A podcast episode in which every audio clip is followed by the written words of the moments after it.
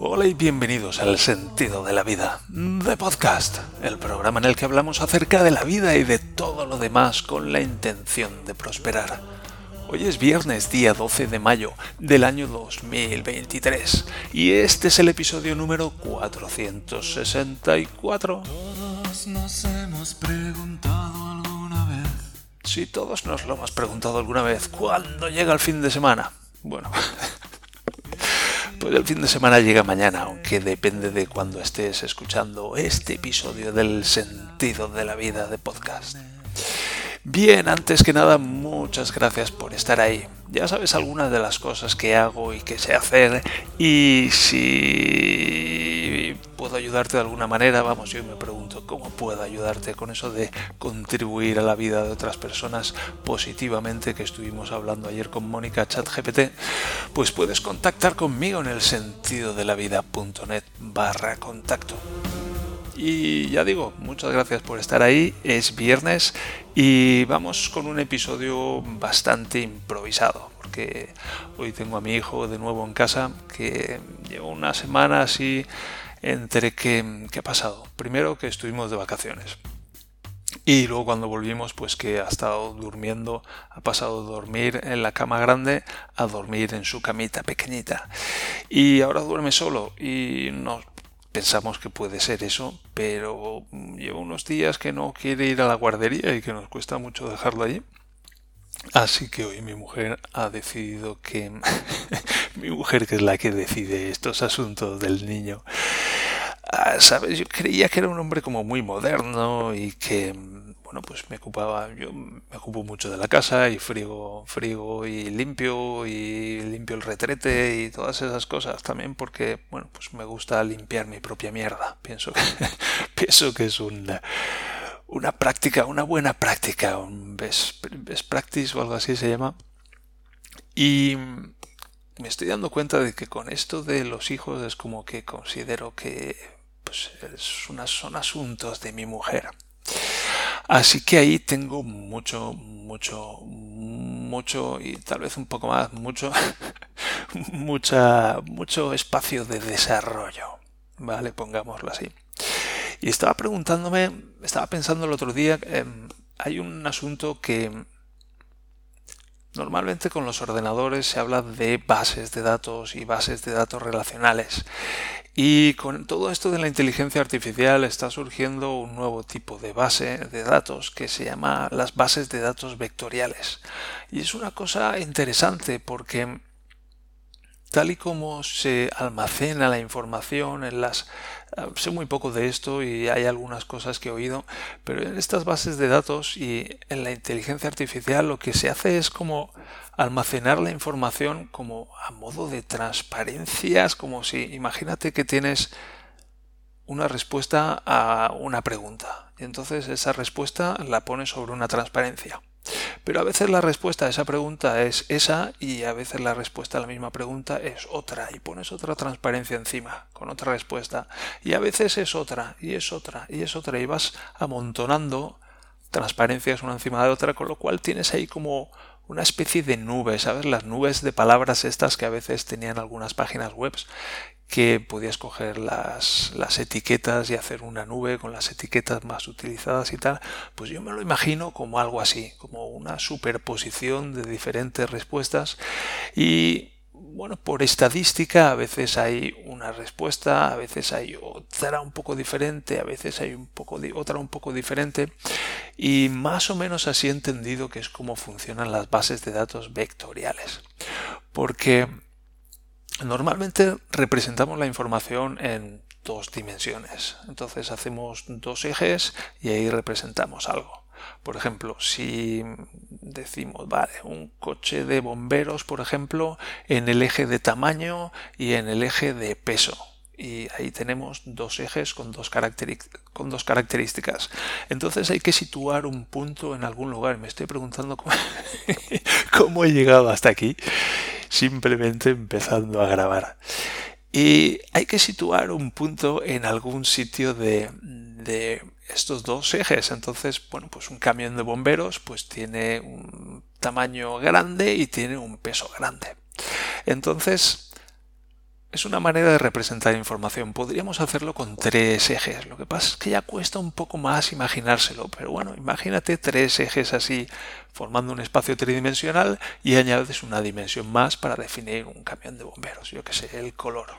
¿Vale? Si es más negro o más blanco, porque solo podemos representar dos características y como una cierta variabilidad. Y Imagínate que en vez de tres ejes, pues tienes dos millones, dos mil millones de ejes. ¿Vale? Como dos mil millones de características diferentes con las que puedes caracterizar un coche de bomberos. Pues algo así es como funciona todo esto. Porque, bueno, pues matemáticamente no hay ningún problema en definir tantos, tantas dimensiones como queramos. Y para un ordenador, pues trabajando con matrices, pues hay una cierta facilidad para simplemente una cuestión de potencia de cálculo. Pero técnicamente y teóricamente pues se pueden crear infinitas dimensiones, que es seguramente como, como estará hecho el universo. Hay científicos que dicen, sí, el universo tiene 11 dimensiones. Bueno, mi 11 dimensiones, la verdad, querido científico, científicas, 11 dimensiones para el universo me parecen muy pocas. Teniendo en cuenta que el universo es infinito, que decimos, si no, el universo tiene 100.000 millones de años o lo que sea. Ah, pues miras. A mí eso se me queda muy corto. Yo no he mirado por los telescopios y esto es simplemente una opinión personal, pero a mí eso me parece muy poco. Entonces, para mí, el universo tiene como infinito tiempo y también tiene infinitas dimensiones, porque siendo el universo, ¿para qué me iba yo a conformar con menos dimensiones que infinitas si lo puedo conectar todo con todo? Con total facilidad. Pero claro, eso es frustrante como seres humanos, entonces tenemos que decir, bueno, pues vamos a decir que tiene 11 dimensiones. Venga. En fin, así funcionan un poco las bases de datos vectoriales, donde se coge la información y se crean vectores que contienen como una especie de superposición de respuestas, de manera que luego puedo decir, bueno, un coche de bomberos, ¿cómo es? Y puedo empezar a describir un coche de bomberos en función de las diferentes características con las que lo haya definido. Y esto lo conecto con el desarrollo personal o con el desarrollo espiritual, como lo queramos llamar, con el desarrollo, punto. Con el desarrollo humano. Y me doy cuenta de que, bueno, pues hay veces que me resulta, y últimamente lo estoy haciendo mucho más a menudo, que me resulta mucho más amable para conmigo mismo definir simplemente como un vector de desarrollo vector de desarrollo. Me encanta, me encanta ese concepto, un vector de desarrollo. Y es como cuando llego a alguna cosa o reflexiono acerca de algo como esto de mi hijo y de cómo no me involucro todavía en más cosas de mi hijo, aunque he de reconocer y admitir y y declarar y sentirme orgulloso de que, bueno, pues desde hace cosa de un mes larga, pues empezó una actividad nueva con mi hijo, que es el turnen que llaman aquí, que es como gimnasia. Y entonces todos los jueves nos vamos él y yo, padre e hijo, un poco de action, father, father and son, y nos vamos a la Turnhalle que llaman aquí, que es el pabellón deportivo, y estamos una hora ahí pues con otros niños, con otros padres, y es una actividad muy molona. Y, y ahí, ayer conocí, bueno, hay una mujer que he visto allí, ¿sabes? Yo voy con mi hijo y estoy muy desbordado. Y hay una mujer allí que va con tres. Y dos son así que tienen unos pocos años. Dos, tiene dos que los lleva ella, va en bici con ellos y, y tiene colgado del pecho un bebé. Y entonces pues va haciendo las actividades con los niños y lleva colgado del pecho en una bolsita de estas, lleva otro bebé ahí. Tiene tres simultáneamente. y puede con ellos y, de buen humor y todo. Y, y a veces pues se para y se va a un lado y saca, saca un pecho y le da de mamar al bebé. Y yo digo, wow. Y ayer tuve la oportunidad, de coincidir con ella mientras hacía cola para subir a uno de los ejercicios que montamos allí y le dije, tú tienes tres, ¿verdad? Y me dijo, sí, sí, hoy han venido solamente dos porque el tercero está con la abuela. Y, le digo, eres mi, eres mi heroína. Y ella se reía.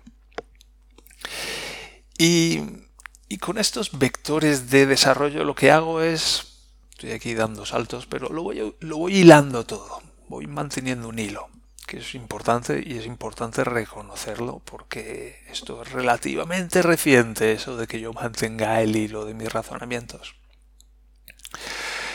Y lo conecto con esos vectores de desarrollo porque es como cuando no tengo, o sea, me doy cuenta de algo, de una dirección en la que me quiero desarrollar, pero no sé todavía o no me he tomado el tiempo de definir cómo quiero desarrollarme específicamente.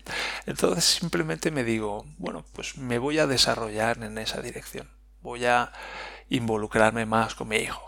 Voy a participar más en sus cosas, voy a participar más en sus decisiones. Y ya digo que es una cosa difusa todavía, que todavía estoy dando forma a eso, pero sí que sé que quiero desarrollarme en esa dirección. Entonces defino ese vector de desarrollo. Me encanta, me encanta simplemente utilizar esas palabras, vector de desarrollo. Me siento como muy culto o algo así, o muy, muy inteligente. Venga, pongámoslo así. Y defino ese vector de desarrollo. Y entonces cada vez que tengo una oportunidad, pues me doy cuenta de que tengo una oportunidad de desarrollarme en esa dirección. Y a lo mejor estoy preparado para aprovechar esa oportunidad o no. Pero si es demasiado en ese momento, pues puedo buscar una oportunidad de algo más pequeño. Pero simplemente puedo encontrar una serie de pasos, unos pasos o un ritmo con un cierto tamaño, con una cierta velocidad, para empezar a moverme en esa dirección. Y hay otras, otros vectores de desarrollo. Por ejemplo, también yo vuelvo, me estoy dando cuenta de que vuelvo una y otra vez al tema del dinero. Esto me estoy dando cuenta de que estoy en cierta manera obsesionado con el dinero y tiene sentido en el sentido de que mi padre era economista y, y, y a ver, bueno, pues siempre pensaba mucho en el dinero, en el dinero que valen las cosas, en el valor, la diferencia entre el precio y el valor y esas cosas. Tenía una visión como muy económica del mundo, muy financiera, y me estoy dando cuenta de que yo también. Y entonces también tiene la ventaja de que pues esa visión más materialista pues tiene la ventaja de que puede ser contabilizada de una manera más sencilla que otras cosas. Puede ser medida y contada de, de una manera más sencilla que el grado de involucración con las historias de mi hijo, algo así. Entonces, lo que quiero decir es que podemos definir vectores de desarrollo y simplemente empezar a movernos en esas, en esas direcciones de desarrollo nos podemos desarrollar en muchas direcciones diferentes y podemos en cierta manera expandirnos en diferentes direcciones y que podemos encontrar también un ritmo adecuado, un, un tamaño de oportunidad que podemos aprovechar, que estamos listos, listas para aprovechar estas oportunidades. Y que eso nos facilita el avanzar en estas direcciones, porque hay veces que pienso en, ok, quiero avanzar con mi hijo, pero o bien no tengo claro cómo voy a hacerlo, o bien lo que me imagino es como tan grande que se me hace inasequible en este momento. Entonces simplemente puedo comprometerme a avanzar en esa dirección y no tengo por qué atacar esa cosa tan grande que me desborda ahora mismo, sino simplemente, bueno, voy a empezar a dar pasitos y cada vez que tenga una oportunidad de dar, de dar un pasito en esa dirección, pues puedo aprovecharla. Y si doy un pasito, por muy pequeñito que sea, si doy un pasito pequeñito cada día, pues al cabo de un año he dado 365 pasitos. Y habré avanzado mucho más que si me atasco con una cosa muy grande. En fin, esta es, esta es un poco la idea que me ha surgido hoy y que he conseguido desgranar aquí de una manera más o menos comprensible. Espero que se haya entendido lo que, lo que quiero explicar. Y al margen de esto, simplemente quería preguntaros acerca del episodio de ayer de la entrevista a esa chat GPT Mónica, si os gustó, si no os gustó, lo que os gustó, lo que no os gustó. Y yo me pregunto cómo dar pasos también en esa dirección, porque a mí me gustó mucho y sí que me he dado cuenta de que hay algunas cosas que, que puedo pulir. Por ejemplo, las respuestas que daba eran muy largas. Y Daniela cuando lo escuchó me dijo que hablaba muy rápido, pero yo de hecho le he bajado como un 5% la velocidad a la que habla porque hablaba mucho más rápido que yo. Y además de, bueno, después de haber resuelto los problemas técnicos, ahora que ya la cosa está más o menos estable, me pregunto, ¿cuál es el siguiente pasito? Entonces el siguiente pasito tal vez sería pues preparar una entrevista un poco más estructurada donde le hiciera una serie de preguntas. Me pregunto acerca de de qué podríamos entrevistar a esta Mónica ChatGPT. Y luego pues un siguiente paso más adelante sería darle una voz más humana. Hay un servicio que es de una empresa que se llama Eleven Labs que hay que darse de alta y tienen una como una parte gratuita limitada que no sé si permite 10.000 palabras al mes, pero que entiendo que es la que utiliza Boluda porque el plugin este de Talk to Chat GPT pues tiene esta integración con este servicio y sería un siguiente paso pues probar esta integración, hacerse una cuenta gratuita y, bueno pues probar y darle una voz un poco más humana y luego más adelante pues estaría bien habrá un momento hay una serie de plugins que han sacado para ChatGPT en su versión 4 en esa versión ChatGPT Plus, creo que se llama, que cuesta 20 euros al mes.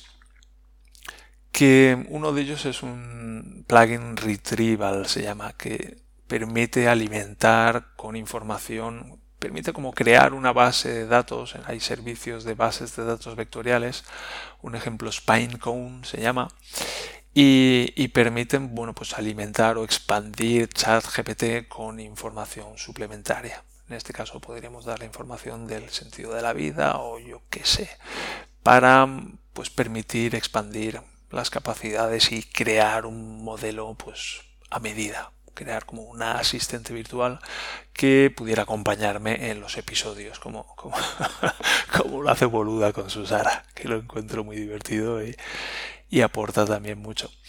Y al margen de esto, me gustaría preguntaros cómo os gustaría que desarrollara también el podcast. Quiero decir, a mí me encanta esto y quisiera seguir haciéndolo, pero me encantaría aportaros más valor o, adaptarme mejor a, a lo que necesitáis o a lo que os gustaría escuchar. En fin, que, que me dierais feedback acerca de por dónde llevar esto y cómo os puede resultar de más utilidad y más valor lo que hago yo en este podcast para vosotros. Así que os dejo con estas preguntas. Y al margen de esto, pues muchas gracias de nuevo por estar ahí. Recordad que estamos prosperando, recordad que estamos aprendiendo a amarnos y nos encontramos en el próximo episodio, el lunes que viene. Que paséis muy bien fin de semana y hasta entonces, adiós.